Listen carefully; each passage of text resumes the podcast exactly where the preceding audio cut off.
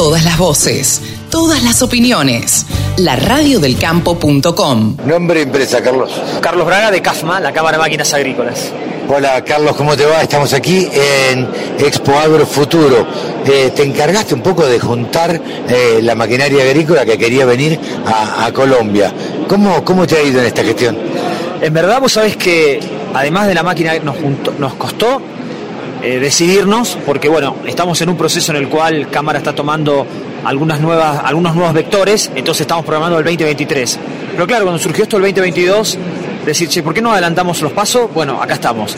Pero además también eh, nos tocó tomar un rol de líder y juntar a la Agencia Argentina de Inversiones, a la Cancillería, a la Embajada Argentina, al INTA. Entonces, bueno, de pronto estamos todos juntos como deberíamos estar, a, armar un equipo público-privado. Y las empresas entendieron que, que, bueno, que después de la pandemia no habíamos salido todos juntos, en bloque, con el paraguas institucional. Entonces se engancharon con la propuesta. Y creo que ahora hay mucho para laburar. Carlos, eh, claro que hay mucho para laburar, hay mucho para trabajar, hay mucho por hacer. Me parece que en Colombia todavía, eh, o ahora son muy receptivos de todo lo que venga de Argentina. Vos sabés que llamativamente Máquinas Agrícolas, eh, Colombia representa el 3% de, de las exportaciones, que no es poco, No. debe ser el, eh, no lo tengo bien presente, pero estar entre el noveno o el décimo mercado, con lo cual no venimos a la nada misma, venimos Claro. a un mercado que ya conoce productos argentinos, pero aquí estando acá, la receptibilidad o la recepción hacia Argentina en general es muy fuerte, entonces me parece que tenemos que aprovechar eso, tenemos que aprovechar mucho, porque cuando charlamos con los eh, granjeros o, o con los eh, productores agropecuarios, ellos nos decían, che, pero la máquina argentina no está, Claro. y entonces ¿Dónde la consigo? eh, Claro, ¿dónde la consigo? Y yo lo que le- siempre decimos, bueno, queremos traer la máquina que, a- que venga para este mercado. No queremos traer una máquina que después la tenemos que adaptar. Claro. Primero tenemos que estudiarla y traer la máquina precisa. Así que hay mucho por laburar. Sumado a que el INTA está laburando en los convenios con, a- con, Agrosavia y con Fenalce, que eso te da una plataforma más amplia, porque no es lo mismo llegar a un productor solo que llegar de la mano a una institución como el INTA, pero acá en Colombia Claro. Que tiene reputación, que tiene investigación, y un poco escuchando el otro día el discurso de la ministra de Agricultura, donde dice que eh, la fortaleza va a estar en productores también chicos. Chicos, Entonces me parece que hay mucho para trabajar. Carlos, eh, ¿habías venido a alguna Expo Agro Futuro? Bueno, yo como, como CAFMA no, a mí me tocó estar en Colombia eh, anteriormente, en el 2018, la vine a ver eh, y creo que ahí dije, bueno, la verdad que hay que apostarle, hay que apostarle porque la- no estaba Argentina en algún momento, había otros países y Argentina no estaba. Che, pero una feria agrícola en Latinoamérica y no está Argentina, algo no estábamos haciendo bien. Así que bueno, ahí pudimos encontrar lo que había con la agencia, que tuvo una predisposición buenísima. Y esta feria que hoy veo mucha gente, ¿eh? Hoy veo mucha gente. Eh, eh, te iba a preguntar eso, ¿cómo la ves eh, respecto de, de otros de presencia de otros países, de presencia de tecnología incluso?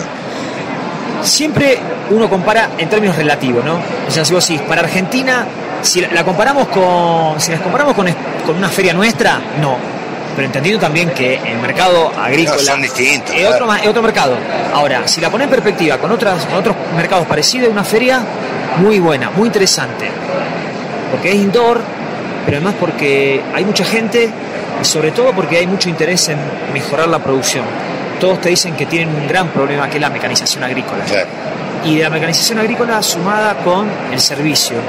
Eh, obviamente ellos ven en Argentina un país a seguir en cuanto a producción agrícola, Claro. manejos, y entonces encuentran, cuando nosotros le contamos que la- el fenómeno argentino tiene mucho que ver con producción local, con máquinas agrícolas local, no hay multinacionales fuertes, entonces dicen, che, bueno, creo que hay un, un socio estratégico interesante. Y ahí es que se acercan a preguntar, a charlar con las empresas.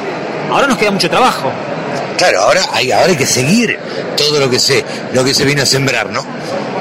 Justamente, y eso es un poco lo que nos queda como, como cámara, discutir y tener continuidad. No buscar muchos mercados, pero los mercados que buscamos es atacarlos fuertemente. Cuando digo fuertemente es, ahora es octubre y nos vamos. ¿Y, qué hacemos hasta el año que viene? Claro. ¿Qué hacemos? En el medio, ¿qué? ¿Qué hay? Las empresas tienen un activador de negocio, che, todas las tarjetas tienen las empresas, ¿cómo lo reactivan? Entonces, bueno, nos queda un poco, mucho un poco más de trabajo de esto, intensificar. Y quizás sea que en noviembre, en, en- marzo tengamos que venir de nuevo con el INTA, Claro, una delegación. una delegación y después tener a lo mejor una persona acá que junto con la embajada active los contactos que tuvimos. Bueno, me parece que hay que cambiar un poco el paradigma para mejorar la performance externa de Argentina, que si bien este año vamos a cerrar con un valor superior a otros años, nosotros teníamos previsto el primer semestre eh, contabilizado que vamos a estar en un 40, semestre contra semestre. Sí, claro. 2022 contra 2021 estamos en un 45% arriba las exportaciones. Y si la comparamos con el 2020, que fue un año de pandemia, estamos arriba del 100. En, creo que evolucionamos y creo que ese es el camino, pero tenemos que profundizar mucho más. Pero lo que nos dicen acá es, y bueno, vinieron Brasil, Brasil vino agresivamente. Claro. Bueno, nosotros tenemos que ser agresivos. Sí, sí, sí. En este, en ese sentido, cuando se trata de negocios, me parece que uno no puede ser tibio. Al contrario, tiene que venir y tratar de venir con todo. Bueno, esa es un poco la idea, darle intensidad.